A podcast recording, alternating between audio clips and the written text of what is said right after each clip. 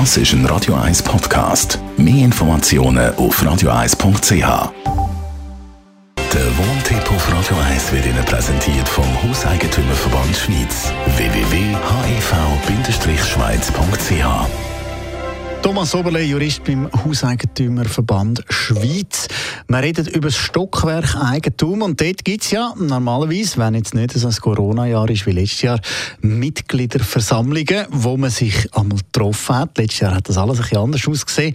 Wie ist es jetzt? Wird da wieder physisch sich getroffen? Werden die Versammlungen durchgeführt? Also entscheiden ob es physisch durchgeführt wird, das wird ja vor allem von den Eigentümern häufig eben gewünscht, weil man kann natürlich dann an einer Versammlung diskutieren, das kann man nicht, wenn man eine schriftliche Abstimmung hat. Entscheiden tut der Verwalter, weil der kann äh, trotz der Lockerungen, die wir jetzt erlebt haben, immer noch bis Ende von dem Jahr anordnen, dass man die Versammlung nicht ähm, in physischer Form durchführt, sondern schriftlich. Wichtig ist vielleicht zu wissen, wenn man sie physisch durchführt, dann muss der Verwalter einen Ort organisieren, wo nur äh, zwei Drittel von der Kapazität benutzt werden. Also ich darf die Zahl nicht voll füllen, sondern eben nur zu zwei Drittel. Äh, es müssen nach wie vor im Innenbereich Masken getragen werden und dann muss noch ein Schutzkonzept bestehen. Wenn ich jetzt eine Eigentumswohnung habe, muss ich dann an diese Versammlung gehen? Nein, eine Teilnahme ist ein Recht, aber nicht vorgeschrieben. Das heißt, ich kann mich dafür entscheiden, nicht zu gehen.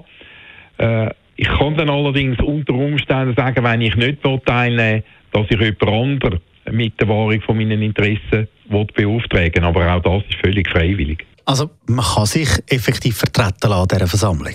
Genau, man kann sich vertreten lassen. Das sieht das ja schon bei den Bestimmungen über Beschlussfassung indirekt vor, dass das der Fall ist. Und es ist dann wichtig zu wissen, wenn ich mich vertreten lasse, da habe ich ab und zu Fragen, wenn ich mich vertreten lasse, dann gilt ich als anwesend. Das heisst, ein Eigentümer, der nicht dort ist, muss nachher den Vertreter fragen, was haben die abgestimmt an dieser Versammlung. Weil, wenn er mit irgendetwas nicht einverstanden ist, wo dort abgestimmt worden ist, müsste er einen allfälligen Beschluss innerhalb von 30 Tagen anfechten.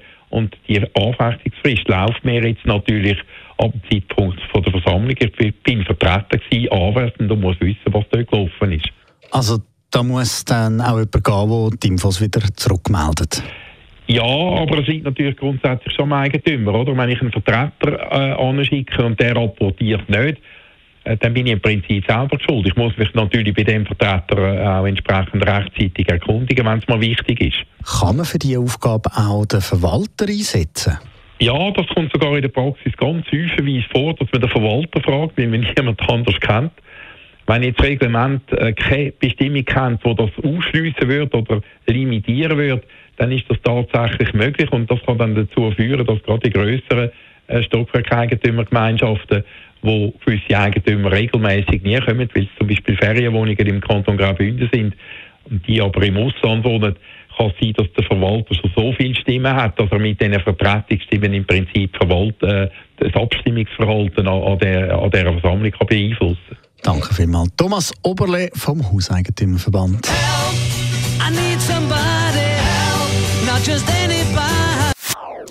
Das ist ein Radio 1 Podcast. Mehr Informationen auf radio1.ch.